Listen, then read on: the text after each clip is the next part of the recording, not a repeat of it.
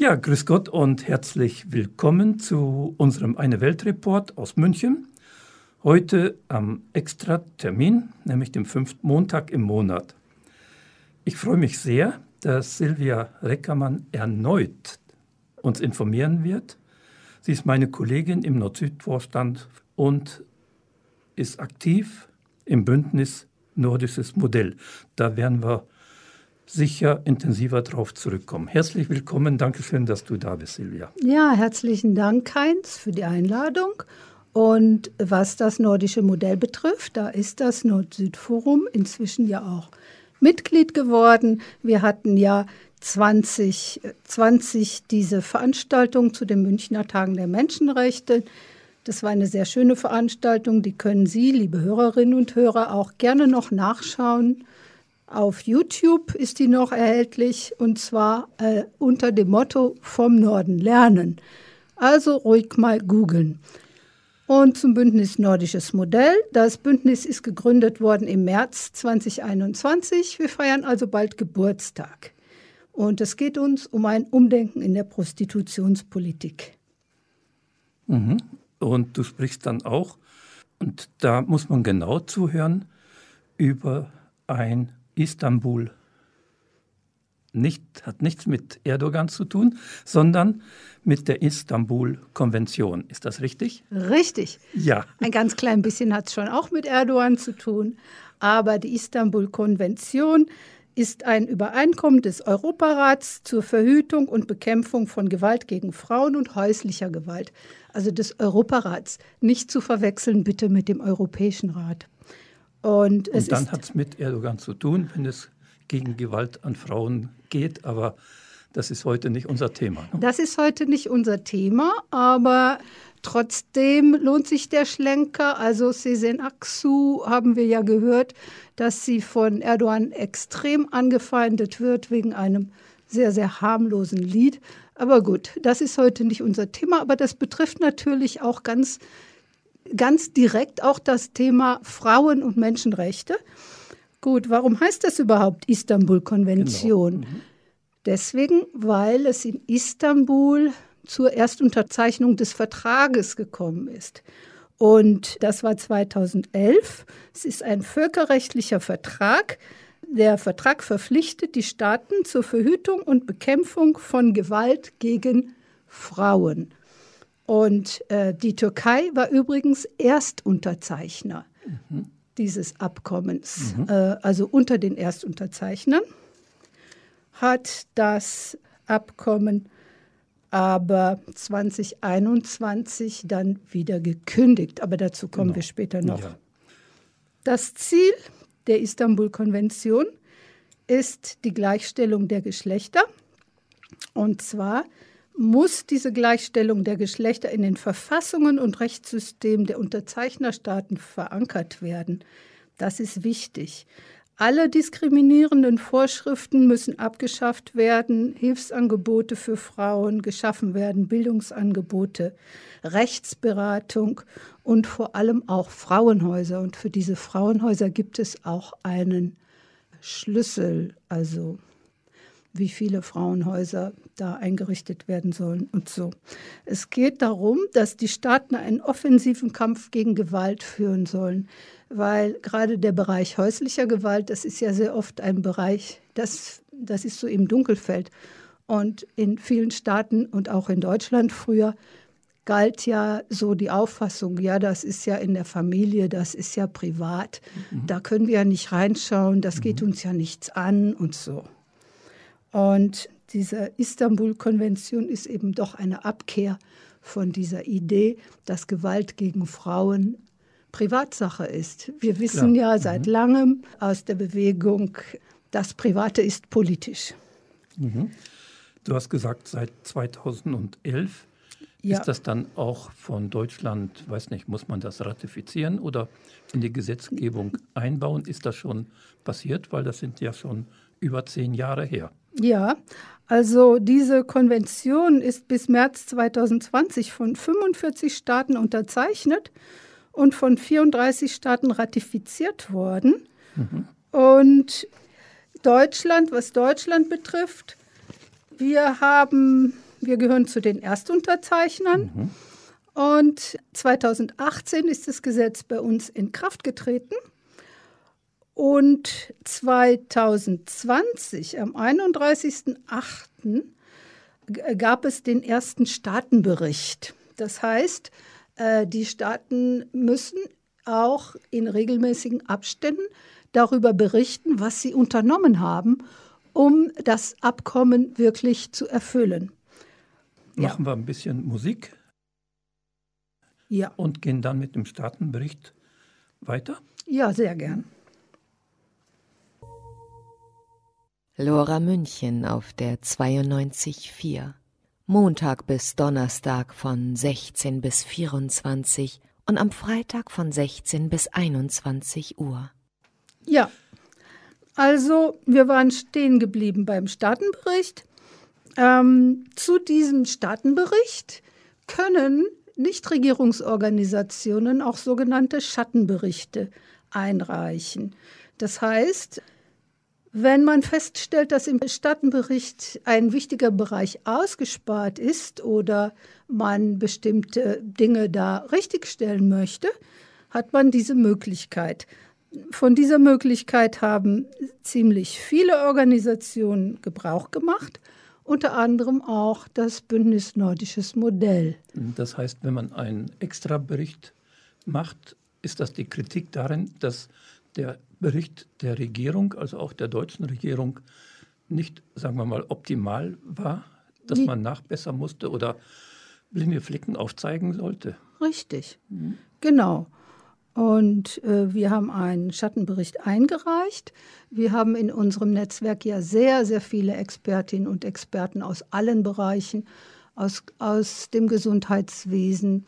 Wir haben aus der Justiz Expertinnen und Experten und aus dem sozialen Bereich und auch äh, Politikerinnen, zum Teil hochrangige, aus allen politischen Lagern, außer natürlich ganz rechts. Mhm. Ja. Äh, ich möchte jetzt kurz erzählen, was im Staatenbericht so thematisiert wird. Mm, da geht es dann zum Beispiel darum, zu sagen, was wir alles äh, Schönes oder Gutes gemacht haben, dass wir ein Förderprogramm aufgelegt haben, gemeinsam gegen Gewalt an Frauen, das 120 Millionen Euro schwer ist, äh, Schutz und Prävention von Jugendlichen vor sexueller Gewalt. Und vor allem, was auffällt, ist, dass in diesem Staatenbericht sehr, sehr viel von Monitoringstellen berichtet wird. Das heißt, es gibt das Deutsche Jugendinstitut, das ein Monitoring zum Thema Zwangsheirat gemacht hat. Und es gibt ein Projekt Förderung, also das Deutsche Institut für Menschenrechte wird gefördert. Die sollen eine Monitoringstelle zur Gewalt gegen Frauen einrichten. Und es geht auch, was es auch gibt, ist ein Frauengesundheitsbericht, vom RKI. Also das RKI, das kennen wir ja, das ist nicht nur mit Corona mhm. beschäftigt. Und es gibt eine Staatsanwaltsstatistik, eine Kriminalstatistik und es gibt auch einen Koordinierungskreis gegen Menschenhandel. Ja. Ähm, als Beispiel für gesetzliche Veränderungen wird im Staatenbericht zum Beispiel das neue Gesetz bei Vergewaltigung aufgeführt, was also ja wirklich ein sehr großer Fortschritt ist. Hm. Nun ja, Vergewaltigung in der Ehe, dieses Gesetz wurde ja schon Eben. 1994, wenn das ich mich richtig Neues, erinnere. Ja. ja. genau, hm. also hm. sowas steht da, glaube ich, dann nicht mehr hm. drin. Äh, sondern äh, die neue Gesetzgebung, die es seit dem 1. Februar 2018 gibt, die also äh, nicht mehr vorschreibt, dass eine Frau erst äh, grün und blau geschlagen werden muss, bevor genau, sie überhaupt äh, ihren mhm. Vergewaltiger anzeigen ja. Mhm. darf.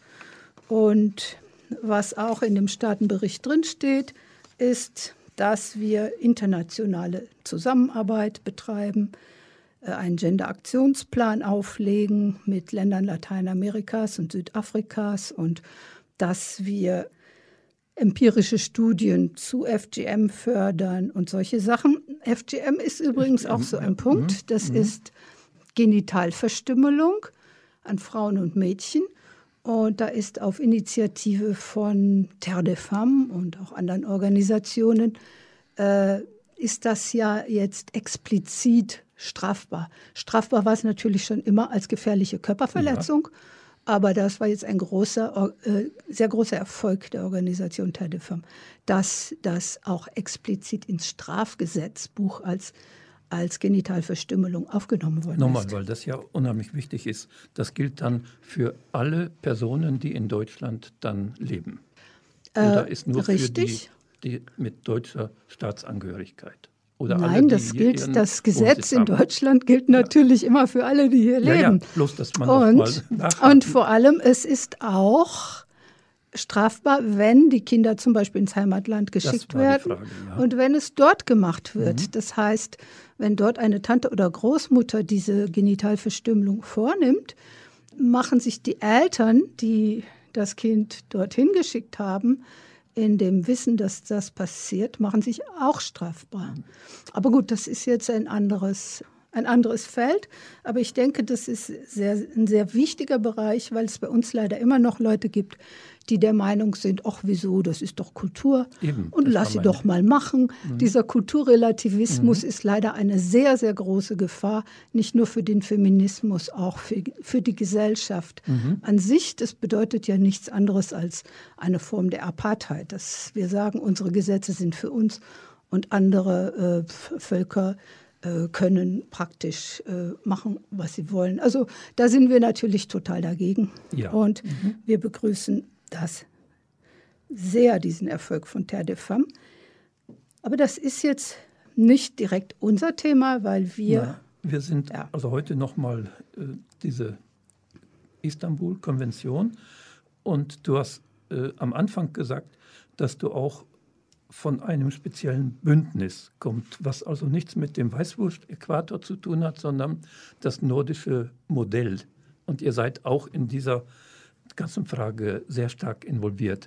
Nun weiß vielleicht nicht jede und jeder, was das nordische Modell ist. Das müsstest du nochmal erklären, damit wir es hinterher, was daraus entsteht, besser verstehen. Ja, das stimmt. Das hatte ich jetzt hier gar nicht so berücksichtigt. Das nordische Modell. Also wir haben ja das Motto vom Süden lernen bei uns im, in den äh, eine Weltkreisen und auch in ökologischen Kreisen. Aber in diesem Fall gilt eben das Motto vom Norden lernen. Und der Norden ist in dem Fall Schweden. Schweden hat 1999 schon eine Gesetzgebung eingeführt, die Zuhälterei, Bordellbetriebe und äh, den äh, Erwerb von sogenannten sexuellen Dienstleistungen verbietet. Das heißt, die Freier werden bestraft, aber die Frauen sind vollständig entkriminalisiert. Mhm. Das heißt, früher haben Staaten ja oft versucht, Prostitution zu unterdrücken, indem sie die Frauen bestraft haben, was natürlich ein Unding ist, weil die allermeisten Frauen sind Opfer. Es gibt natürlich auch einige Profiteurinnen in dem Bereich, die sehr, sehr gut verdienen und hier immer in den in irgendwelchen Talkshows da herumgetingelt sind früher und erzählt haben, wie toll alles ist. Mhm. Aber das, die sollten leider nicht diejenigen sein, die wir aus menschenrechtlicher Sicht in erster Linie in Betracht ziehen sollten. Deswegen hat sich das Bündnis Nordisches Modell gegründet und unsere Forderungen sind ganz klar. Erstens Entkriminalisierung der Frauen in der Prostitution. Zweitens Kriminalisierung und wirksame Strafverfolgung aller Profiteure, also Freier, Zuhälter, Loverboys, Bordellbetreibende und Menschenhändler. Ausstiegshilfen für die Frauen, sofern sie das wünschen. Und Aufklärung und Öffentlichkeitsarbeit durch antisexistische Erziehung und Prävention mit dem Ziel eines gesellschaftlichen Umdenkens. Mhm. Und wer wir sind. Ja, ich kann hier nur eine kleine Auswahl geben. Wir sind mittlerweile, also innerhalb von zehn Monaten haben wir es geschafft, 45 Organisationen, Vereine und regionale Initiativen zu vereinen, ähm, darunter übrigens auch Männer. viele Expertinnen, wie schon gesagt. Und äh, in München ist zum Beispiel eine Kooperationspartnerin das KOFRA, das Kommunikationszentrum für Frauen. Genau. genau. Andere regionale Initiativen sind jetzt Männer Mannheims gegen Sexkauf oder das äh, Augsburger Bündnis gegen Menschenhandel und andere. Und wir haben auch große Organisationen wie Solvodi, Sisters und Terre de Femmes im Bündnis. Und äh, der Landesfrauenrat von Baden-Württemberg ist auch Bündnismitglied. Es ist natürlich unser Ziel, andere Landesfrauenräte auch noch zu gewinnen und irgendwann auch mal den Deutschen Frauenrat. Ja, wir sind bei Radio Lora mit unserem Eine Welt Report und heute mit Silvia Rickermann.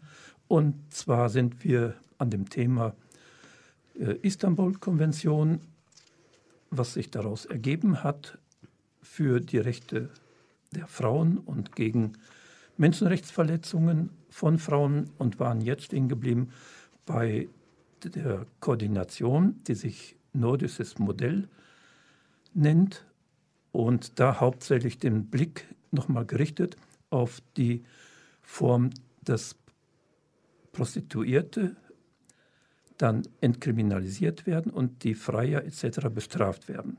Jetzt ist aber in der Diskussion ja, dass nicht alle damit einverstanden sind. Ich gebe bloß das Stichwort, dass äh, Sexarbeiterinnen vernünftig angestellt werden sollen, dass sie Krankenkasse bekommen, Steuern zahlen etc., sodass sie also aus diesem Dunkelloch rauskommen und normale Arbeiterinnen werden sollen. Da habt ihr auch eine Meinung dazu?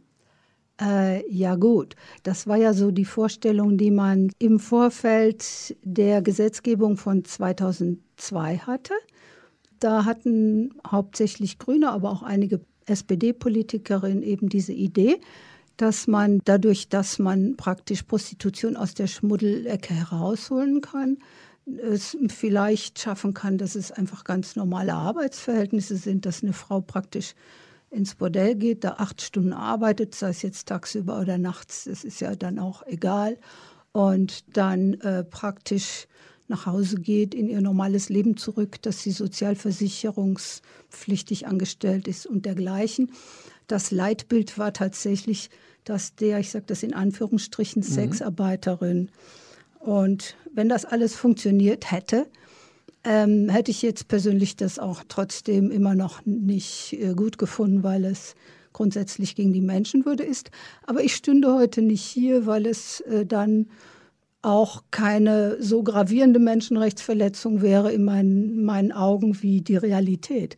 Mhm. Jetzt ist es leider so, dass viele Politikerinnen und Politiker immer noch an diesem Leitbild der Sexarbeit festhalten, obwohl nur knapp über 70, 70 Frauen von geschätzten 200.000 bis 400.000 überhaupt tatsächlich als Prostituierte äh, sozialversichert sind.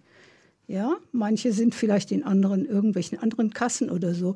Aber wenn zum Beispiel Linke und äh, Grüne sagen, ja, wir müssen die Arbeitsbedingungen einfach nur verbessern. Es gibt keine solchen Arbeitsbedingungen. Es gibt sie nicht, weil es einfach keine Arbeit ist, es ist Gewalt und Menschenrechtsverletzung.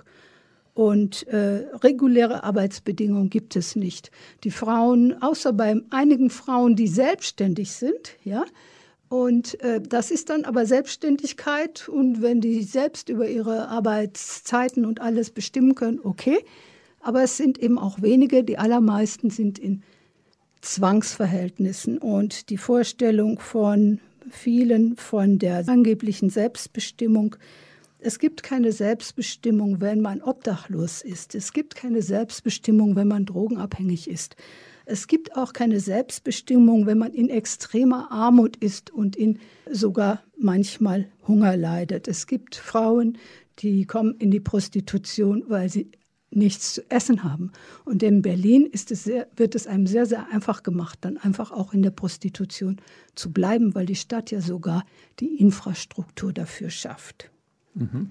Also die Vorstellung, dass man einen Minijob als Prostituierte haben kann oder Vollzeitjob, die ist sowas von abwegig. Also das ist, denke ich, ein wichtiger auch Erfolg von den Bündnissen, die daran arbeiten, dass dieses Bild nicht mehr gehalten werden kann.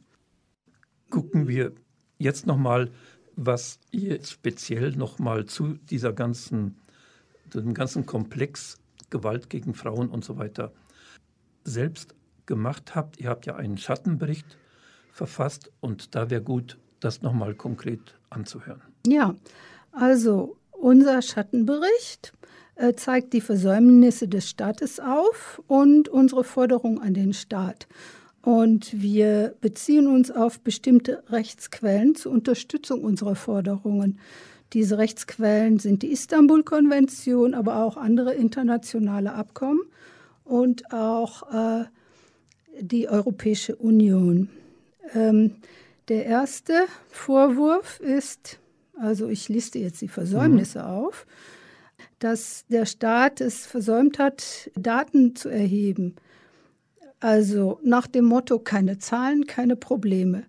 Tatsächlich gibt es ein paar Schätzungen und ein paar andere Zahlen, die immer wieder kursieren und auch meistens unwidersprochen hingenommen werden. Äh, man schätzt die Zahl der Prostituierten in Deutschland auf 200.000 bis 400.000. Äh, selbst gehen wir eher vielleicht von 200.000 plus aus. Also 400.000 erscheint mir doch ein bisschen sehr viel. Mhm.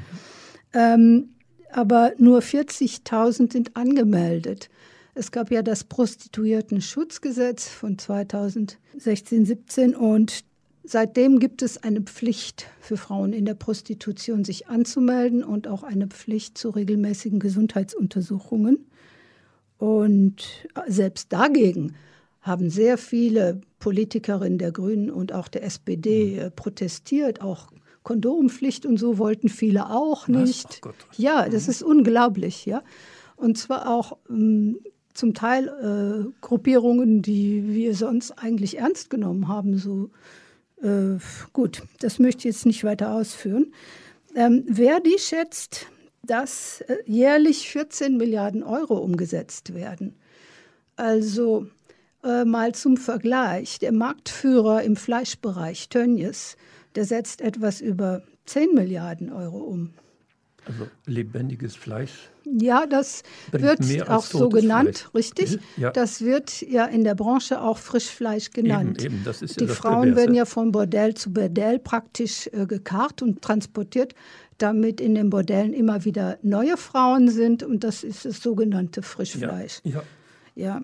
Und äh, es gibt überhaupt sehr viele Parallelen zwischen, ich komme ja aus dem Bereich Ernährung, wie du weißt, und ich habe ja in einer anderen Veranstaltung auch schon mal Parallelen aufgezeigt zwischen Tierhandel, Arbeitsbedingungen von Menschen und diesen sklavenhalterischen Bedingungen in der Prostitution. Mhm. Also die Frauen haben natürlich ganz unterschiedliche Verdienstmöglichkeiten. Äh, die, die hier gerne auftreten als Vertreterinnen, äh, nennen manchmal Stunden- oder Abendsätze von 2000 Euro.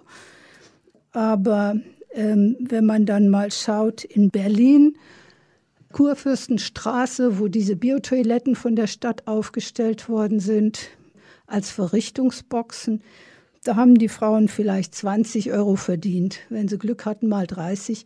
Und jetzt in Corona-Zeiten ja, mhm. und jetzt in Corona-Zeiten oft noch weniger. Und davon müssen sie einmal Standgebühr an diese organisierte Clankriminalität mhm. bezahlen, äh, vielleicht auch noch Steuern und, äh, und ihre Zuhälter. Und Drogen. Und Drogen, ja, das ist, glaube ich, das Allerwichtigste, mhm. dass durch diese Liberalisierung der Prostitution natürlich auch ähm, sozusagen ja andere Kriminalitätsbereiche auch sehr stark mitgefördert worden sind. Weil ohne Drogen ist ja diese Form von Prostitution nicht auszuhalten. Also ist eine Kombination, also ja. Prostitution, Drogen, Waffen oder so. Richtig. Und es sind auch die gleichen, die profitieren. Aber wenn man die mhm. Waffen verkauft, sind sie weg. Wenn man die Drogen verkauft, sind sie weg.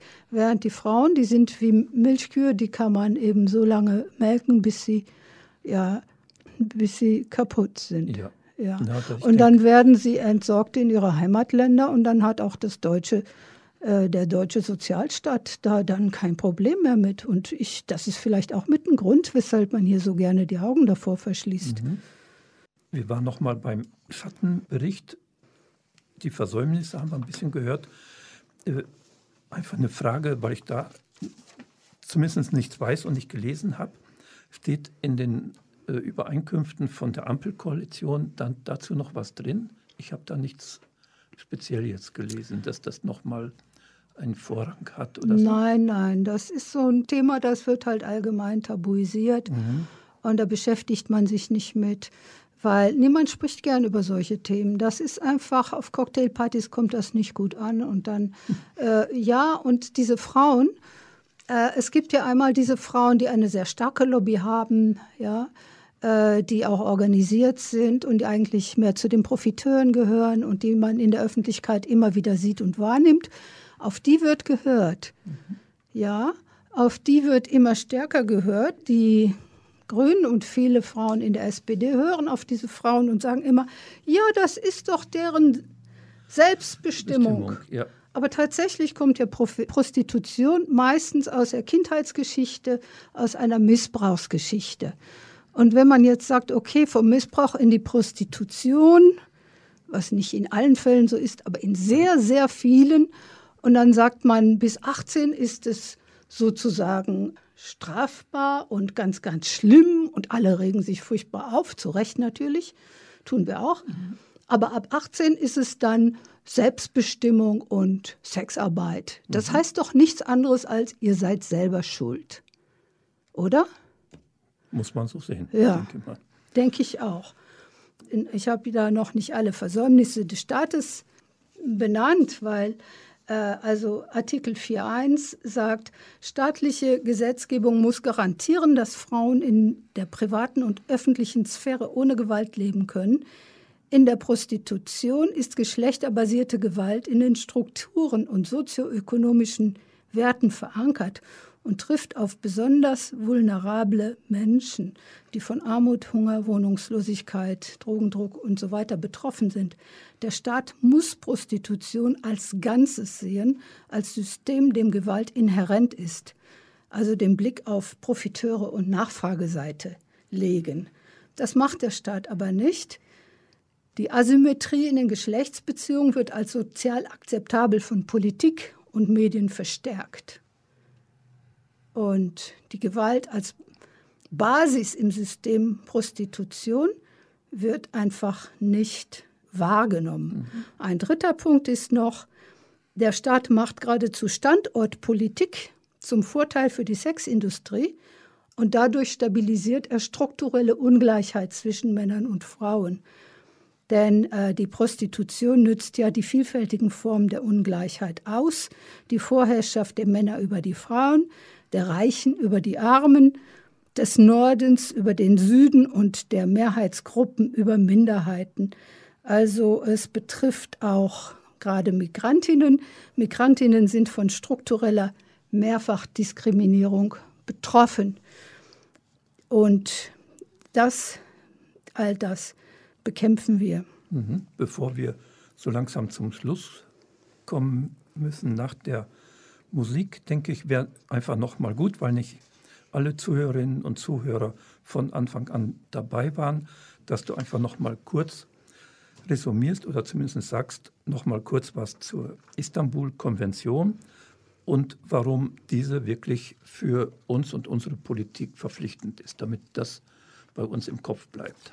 Ja.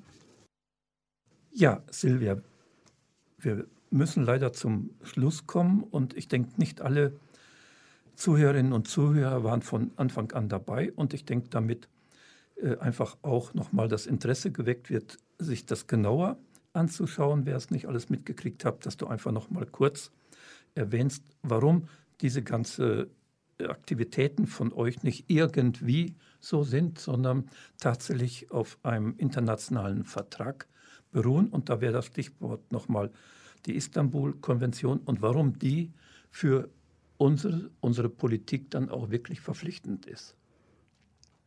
Ja, also äh, es gibt eine neuere internationale Erklärung und Abkommen. Also 1949 hat der Europarat schon gesagt, in einer Konvention gegen Menschenhandel und, und später auch im Palermo-Protokoll, Prostitution und Menschenhandel ist inkompatibel mit der Menschenwürde und schädlich für Individuen, Familie und Gesellschaft. Daraus ergibt sich die Pflicht des Staates, die Nachfrage nach Frauen nicht weiter zu legalisieren.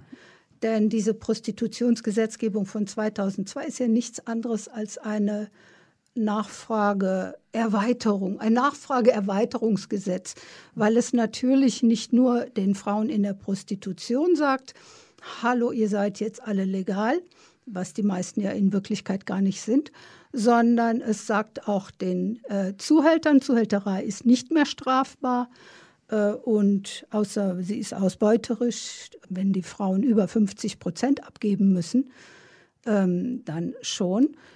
Aber das äh, ist ja auch dann meistens nicht nachweisbar.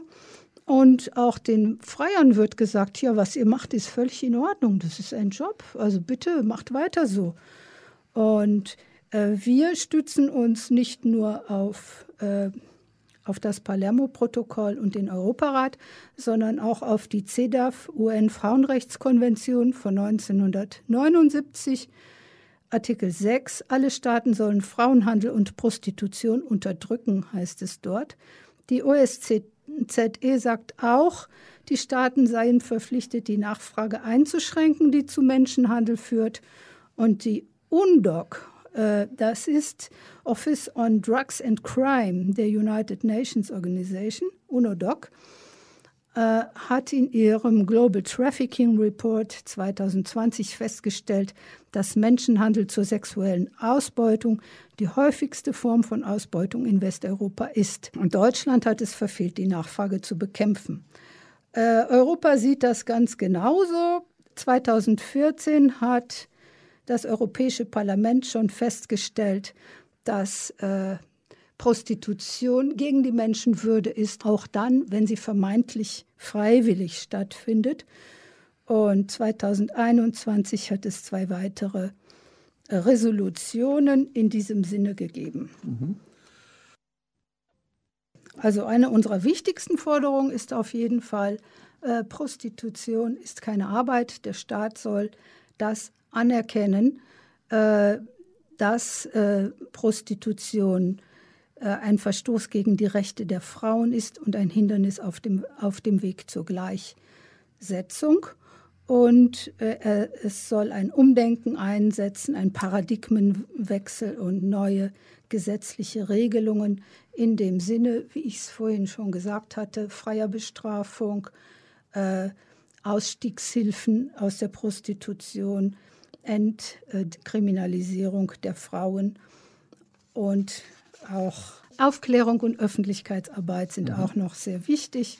Und darauf sollen Polizei und Justiz und die Gesellschaft sollen da vorbereitet werden. Oh, ein wichtiges, wichtiges Thema. Wer sich einfach weiter informieren will, einfach, ich denke, ins Netz gehen. Und schauen, Istanbul-Konvention, was das Ganze bedeutet. Und damit es nicht zu viel wird, nicht in den ganzen Sachen, wo du gesagt hast, aber Bündnis. Okay. Das heißt also ja. das Bündnis nordisches Modell. Ach Gott, Nord ja. Wir ja. haben eine Website. Auf der Website ja. stehen auch unsere ganzen Pressemitteilungen, stehen auch äh, offene Briefe, die wir geschrieben haben, stehen alle unsere Forderungen, alle unsere BündnispartnerInnen werden dort verzeichnet. Und wir freuen uns natürlich sehr über neue Interessentinnen und Interessenten. Männer dürfen bei uns auch mitmachen. Zero Macho ist zum Beispiel auch schon dabei. Sorry, stimmt, das ist wichtig gewesen.